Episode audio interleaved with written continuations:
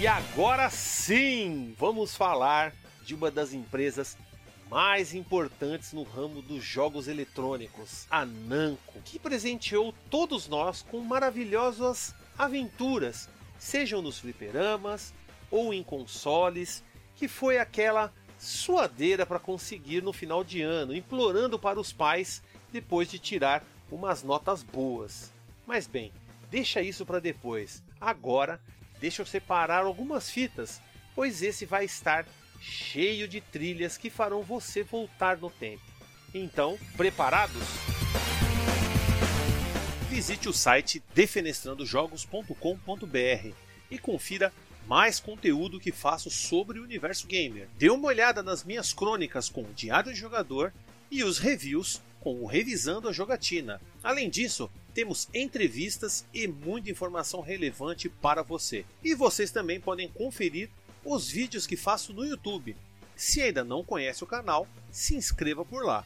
O endereço é youtube.com barra Defenestrando Jogos. E nós já estamos também no Spotify, iTunes e Google Podcast. Procure a gente por lá e assine o nosso podcast.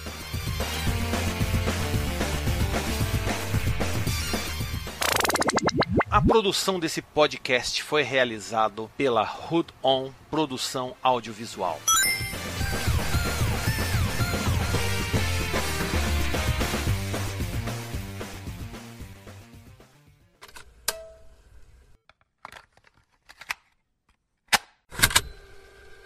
Para começar e começar bem aí, bem do princípio, nós temos aí um jogo que pelo menos para mim é um dos jogos mais marcantes aí, bem das antigas mesmo, que bem, sem delongas, New Rally X. Bem, eu não joguei o Rally X, eu só joguei o New, porque o pessoal falava, né, isso, a gente vai nos fóruns, principalmente o pessoal da gringa e diz, dizem, né, que o jogo Rally X era muito mais difícil do que o New Rally X. Bem que eu acho o New Rally X também bem complicadinho.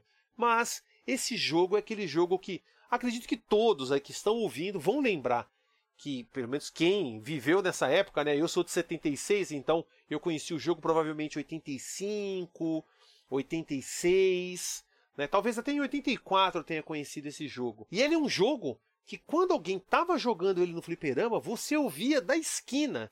O som era muito alto e você já sabia na hora. Falando, meu, estão jogando New Rally X. Aí eu geralmente estava com alguns amigos, a gente corria para o fliperama para ver alguém jogando, porque era um jogo que chamava muita atenção. Um jogo que deixava a gente ali né, muito feliz quando alguém jogava, porque a música era alta, o jogo era extremamente colorido e aquilo chamava muita atenção para a nossa mente juvenil.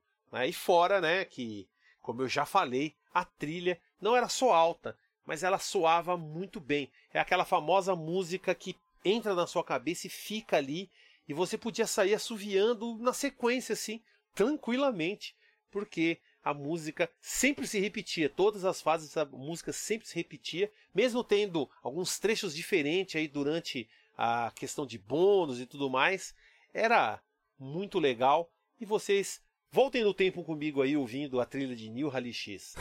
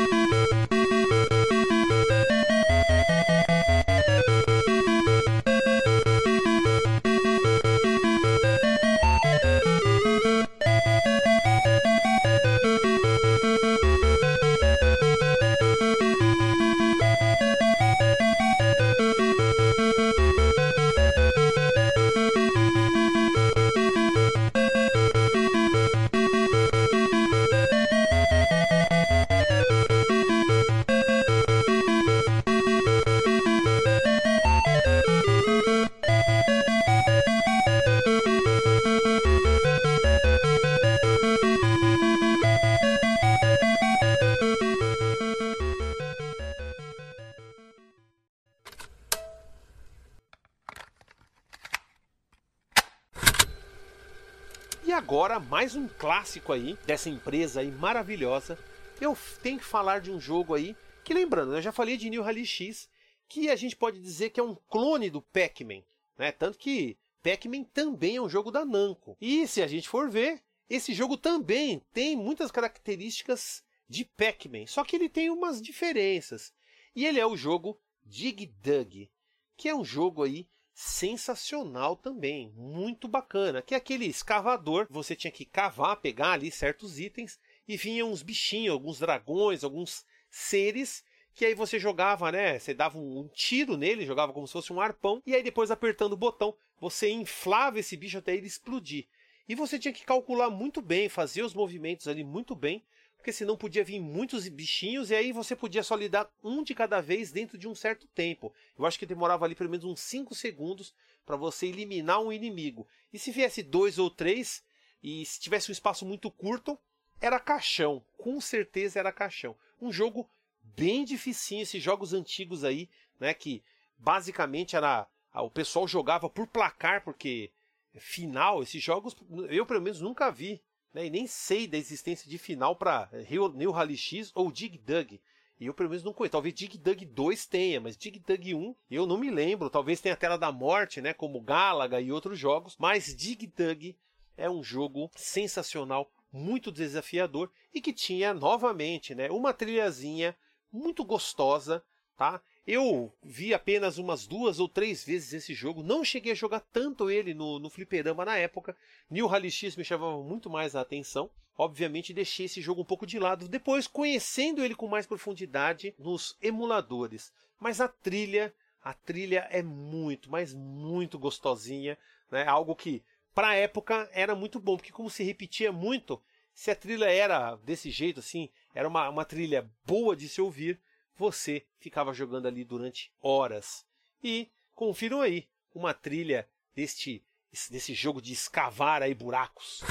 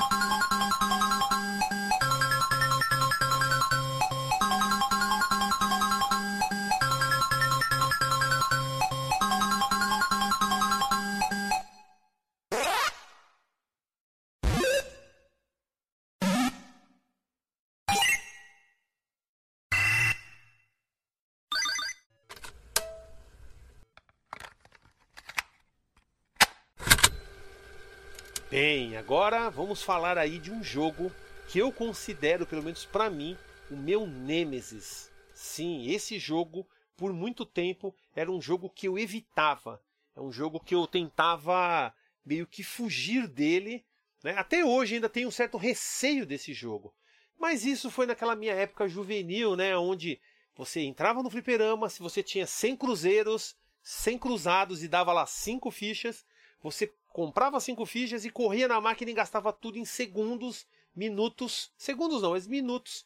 E aí depois batia aquela bad porque você gastou tudo em uma máquina e tinha outras legais e você não jogou porque estava tão empolgado que nem percebeu, perdeu tudo. Né? E eu estou falando do jogo Dragon Spirit, um shumamp. Olha só, um jogo de navinha, que é um gênero que eu gosto muito, mas esse jogo ele me causava uma certa repulsa.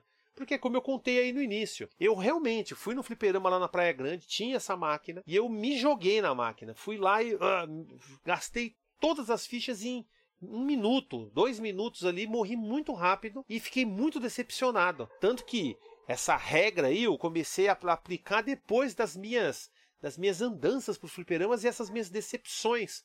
Né? O Dragon Spirit, tem o jogo da Konami lá, o Jailbreaker, e também tem o Rigar. Foram três jogos aí que me, vamos dizer assim, me deixaram muito decepcionado. E eu tenho um, um pavor desses jogos devido, sei lá, aquela coisa que marcou, né? Marcou negativamente, então eu não consigo jogar tão bem esses jogos. Talvez, se eu der uma chance, talvez eu aprenda, ver alguns vídeos, ver alguma alguém que tem habilidade aí e aprender os macetes, quem sabe eu consiga ter um, uma desenvoltura melhor. Mas, tirando isso, Dragon Spirit é um jogo maravilhoso.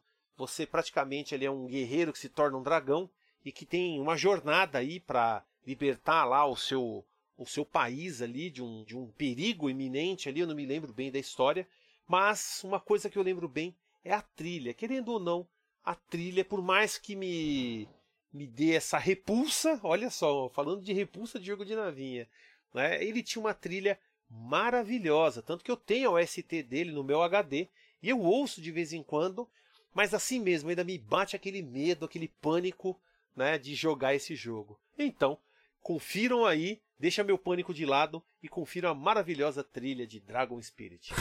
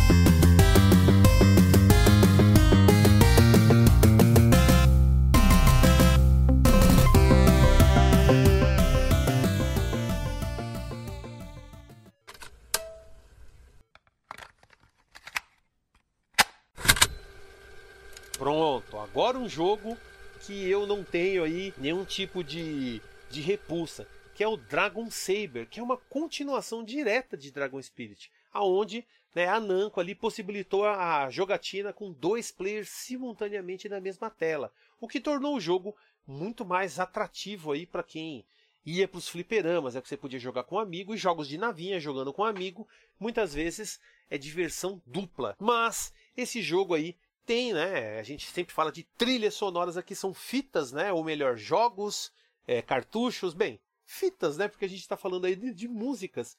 Ele tem uma música maravilhosa. Esse é um jogo que ele me pegou principalmente pela música. E como o nosso querido amigo lá, o Eric Fraga do Cosmic Effect fala, a música da quarta fase é sempre aquela música que parece que todos os jogos de navinha tem a música da quarta fase para prender você. Ele tem essa teoria aí, né? Eu acho muito legal porque realmente muitos muitos jogos quando você ouve a música da quarta fase parece que te prende. É a mesma coisa com esse com esse jogo Dragon Saber, que esse eu joguei bastante. Esse eu já era um pouco mais velho. Ele saiu um pouco depois, se não me engano, 91 ou 1990. Eu já era um pouco mais velho, já era um pouco mais sapiente aí na arte de ir pros fliperamas e não jogar 10 fichas numa máquina só. E Dragon Saber, né, marcou para mim demais. E vocês também, aposto que vão ser marcados por essa trilha aí. E adivinha? Do estágio 4.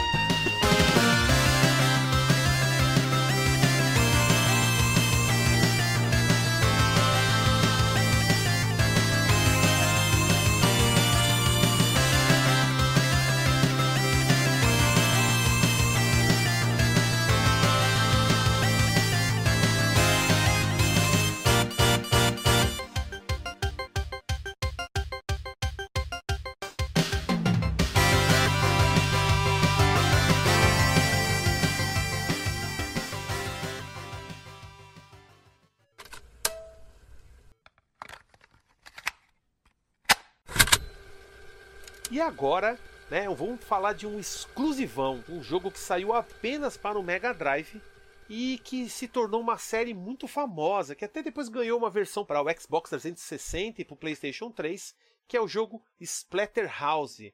E eu estou falando da segunda versão do jogo, Splatterhouse 2, que saiu, como eu falei, exclusivamente para o Mega Drive. E que jogo, né, senhores? Quem gostava aí né, da boa e velha violência, né, com certeza deve ter amado Splatterhouse 2. Porque o jogo tinha isso e muito. E fora as referências aí aos filmes de terror. O próprio personagem já usa aquela máscara de hockey, né, onde né, já tem a referência aí do Jason Voorhees, que quem que não conhece, né, os filmes do Sexta-feira 13. E fora vários demônios, criaturas misteriosas. E o que eu achava mais legal no, no jogo era esse, exatamente esse plot. Como você enfrentar um mal, você usando um mal maior do que esse mal que você está diante. Eu, eu sempre gostei dessas temáticas onde você se torna praticamente, você pega um, algo maligno, algo mal, ou você é um cara mal e enfrenta algo que algo que é tão mal quanto. Eu sempre gostei dessas temáticas e fora isso, né?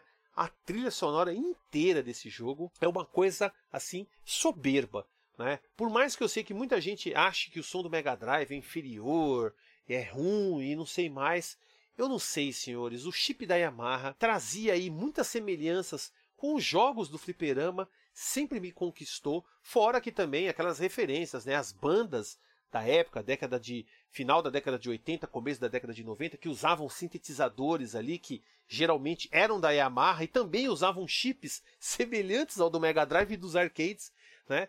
Trazia essa essa sonoridade que é uma coisa de época. Quem viveu aquela sonoridade tem mais, sei lá, afinidade talvez com esse tipo de som. Talvez seja isso, o meu caso, né? O meu caso.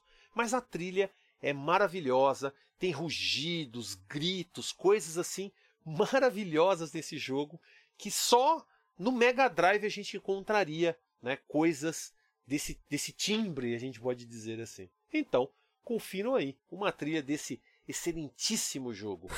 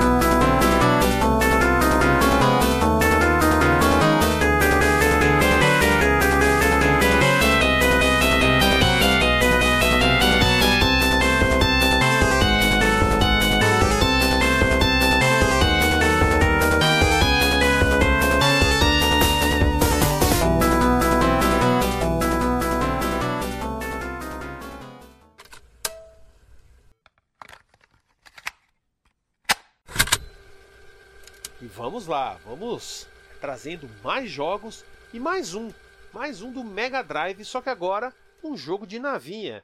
E eu estou falando aí de Dangerous que é um jogo maravilhoso. Lembrando, ele é um porte da versão do arcade e ele perdeu, né? Óbvio, sempre os jogos que são portados perdem alguma coisa, mas ele ganhou muito na trilha sonora. Eu, ach... eu joguei depois a versão do arcade, eu achei a trilha um pouco sei lá, estranha. É como eu falei, né? O costume, né? Você está acostumado com o som do Mega Drive. Talvez também eles tenham dado uma, uma improvisada, né? Tenham melhorado, tiveram mais tempo de mexer ali com aquele som com chip e aí saiu algo um pouco melhor. Mas não pensem que é só no áudio que o jogo se destaca. Esse jogo tem efeitos que eu vejo alguns nintendistas, né, pelo menos alguns amigos meus, eu lembro até o, o famoso aí Eremita, o próprio Zemo, dizendo assim: Nossa, que jogo de Mega Drive tem esse efeito? Eles falando aí do, do Flame of Heka, né? Que é o Heka, Heka 92 Summer Carnival. E aí que tem um efeito que a tela balança. Esse jogo tem esse efeito também. E um efeito muito melhor ainda. Um efeito, sabe, gigantesco. A tela toda, não é só uns polígonos assim que ficam é, se movendo como se fosse uma chama. É uma coisa realmente muito bonita, né? Tanto que eu tenho que depois mandar esse podcast para eles, para eles ouvir aí para mim falar, ó, falei de vocês, mencionei vocês aí, tô contra-argumentando aí esse bagulho aí, que jogo de Mega tem isso aí. Também tem o Gnog, tá? Gnog também tem um efeito ali muito semelhante a esses jogos, dá pau nos jogos, mas não é bem o caso aqui. Dangerous é uma aventura aí, um jogo de, de navinha sensacional, que tem a ver com com insetos, aranhas, grilos, algo que chamava bastante atenção. E eu acredito que você vai gostar bastante da trilha também. Então, confira aí.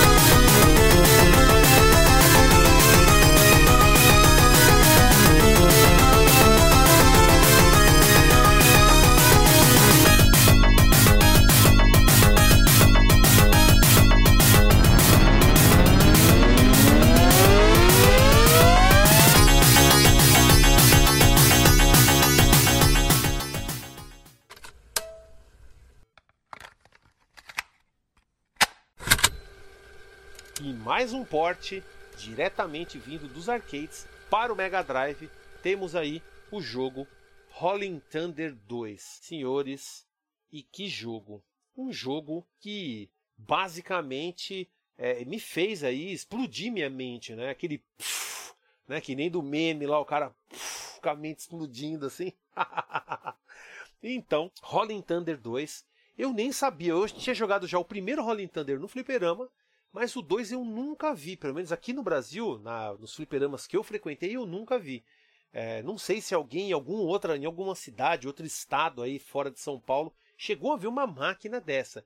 Mas eu conheci o jogo no Mega Drive. E, como sempre, né, o port se perde alguma coisa, mas esse é quase perfeito. tirando alguns efeitos que existem na versão de arcade e não na versão do Mega, o jogo é um show à parte, é um jogo excepcional que traz aí uma aventura onde você tem dois, porque no primeiro jogo você tinha só um personagem e agora no segundo jogo você tem o Albatross e a Leila, que você pode escolher qualquer um dos dois personagens para jogar. Pena que não dá para jogar simultaneamente, né, com os dois jogadores ao mesmo tempo. Apenas. Não, não dá. Acho que dá para jogar dois players simultâneos sim. Puxa, que, que vacilo da minha. Dá para jogar com dois é, players simultâneos sim. Mas você pode escolher qualquer um dos dois para jogar single player. Olha só, eu. Me, minhas memórias, né? Me, me falhando nessa hora. É a idade chegando. Mas de qualquer forma, uma das coisas que eu tenho que falar, para quem jogou esse jogo no Mega Drive, deve saber o que eu tô falando. A trilha sonora desse jogo é um show. Mas é um show. Uma coisa assim de deixar qualquer um de cabelo arrepiado. O cabelo do meu braço aqui já arrepiou só de lembrar. Só de lembrar. E fora que quando você entrava no sound test, você tinha uma banda com alguns personagens, né, que alguns inimigos ali do jogo em forma SD, né, Super Deformed, tocando como se fosse uma bandinha e você quando dava o play, a banda começava a se mexer e tinha o guitarrista, o baterista, o pianista e eles ficavam lá se mexendo assim, tocando como se simulasse, né? Porque não não tem um movimento muito grande, mas simulava ali como se fosse uma bandinha e você podia colocar para repetir, você podia pular algumas músicas. E era. Eu, eu mesmo cheguei a gravar em fita VHS isso acontecendo. Eu falei assim, cara, é muito incrível ter um som de teste onde tem uma mini banda ali tocando a música pra gente. Eu achava aquilo sensacional. E sensacional é a trilha que eu vou colocar para vocês aqui, que é uma das trilhas que, se me perguntar qual a melhor trilha do jogo, é essa aí, Across the Tub.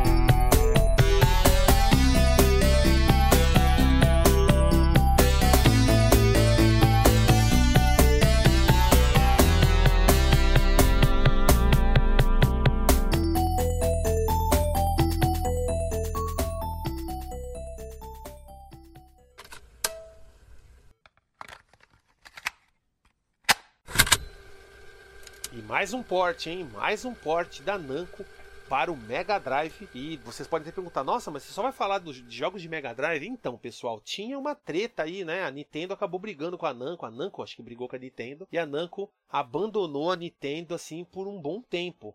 Então, nós não vemos muitos jogos nessa época aí. E como eu estou falando dos jogos mais clássicos, né? Jogos mais antigos, a gente não vê tanto jogo aí, tanto que tem um jogo de NES aí que é uma como se fosse uma paródia do Splatterhouse, que agora eu não vou me lembrar o nome, mas é sensacional, mas é um dos últimos jogos aí da Namco dentro do sistema Nintendo aí. Se eu não estiver enganado, com certeza eu vou estar enganado.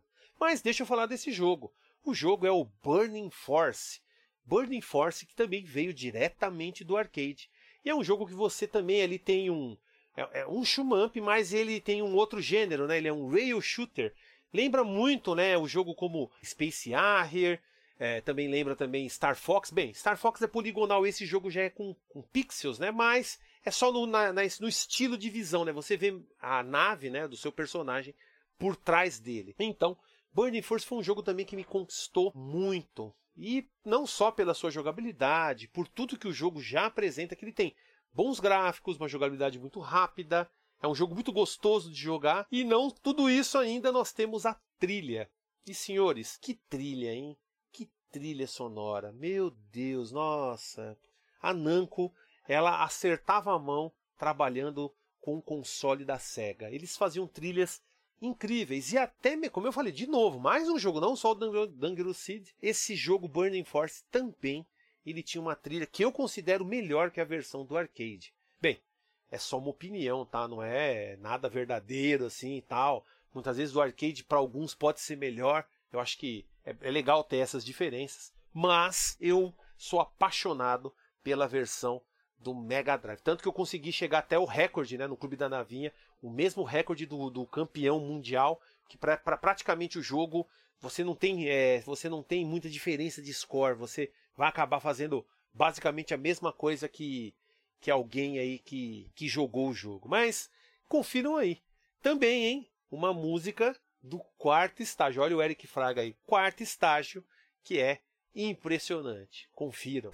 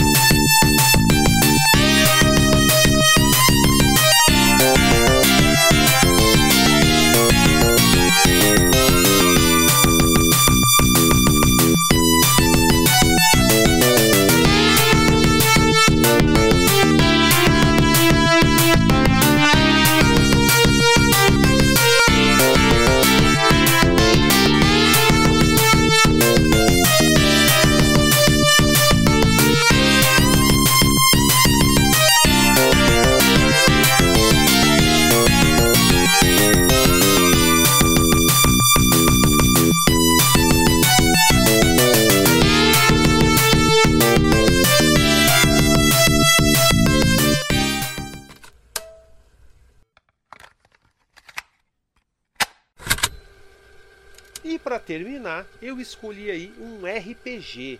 Sim, a Namco fez alguns RPG, sim. E esse jogo aqui é um jogo que é muito pouco falado, porque quando você lembra de RPG, e principalmente eu que comecei com RPGs de verdade, né, comecei a gostar mesmo do gênero no PlayStation, é um jogo pouco lembrado, muitas vezes até acho que talvez pouco conhecido, porque todo mundo fala de Final, Final Fantasy, Wild Arms, né, e outros aí, Chrono Cross e outros jogos aí, o Legend of Dragon, eu estou tentando lembrar, por isso que eu falo outros jogos. Mas de qualquer forma, vocês já ouviram falar de Tales of Destiny? Tales of Destiny é um jogo que eu não terminei. Por incrível que pareça, eu não cheguei no final dele.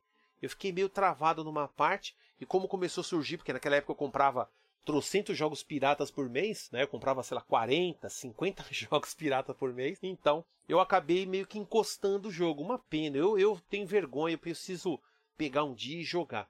Mas era um jogo muito legal, porque você tinha ali uma dinâmica aonde você, o personagem principal, que agora eu não vou me lembrar o nome, mas ele falava com a espada, e não só com a espada, com várias outras espadas, você encontrando né, itens e que ah, quando eram espadas, existe um diálogo diretamente, como se as espadas tivessem uma alma, como se elas tivessem um ser, um ser que habitava elas, elas eram seres vivos, e esse personagem tinha exatamente essa dinâmica. Eu acredito que, pelo que me, talvez minha memória, memória, não me deixe na mão agora, mas ele tinha um sistema ali muito bacana de jogo. Os gráficos ainda não eram, né, aqueles jogos é, poligonais nem nada, era um jogo ainda no estilo ali do do RPG de Super Nintendo, que, querendo ou não, me impressionou bastante, né? Eu não joguei muitos RPGs também no Super NES, joguei acho que o, o Chrono Trigger e mais alguns outros, né? O Chrono Tiger, Chrono Tiger. Mas eu vou deixar uma trilha aí. Você que não conhece, faz esse, esse favor aí para você, assim como eu,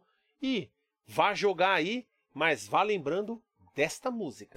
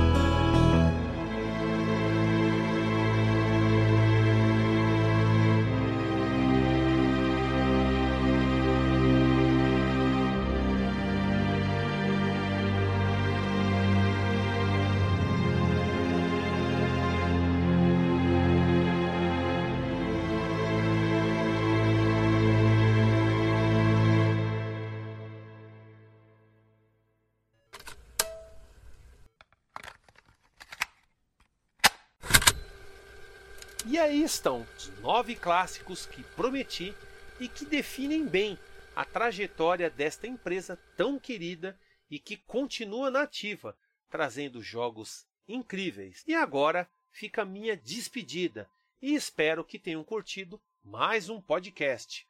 Se possível, avaliem o mesmo ou visitem a página do defenestrandojogos.com.br para deixar sua mensagem por lá. E é claro, sigam rebobinando fitas usando algum dos agregadores que foi disponibilizado. Estamos em várias plataformas, assim você não perde nenhum episódio. Até a próxima seleção de fitas.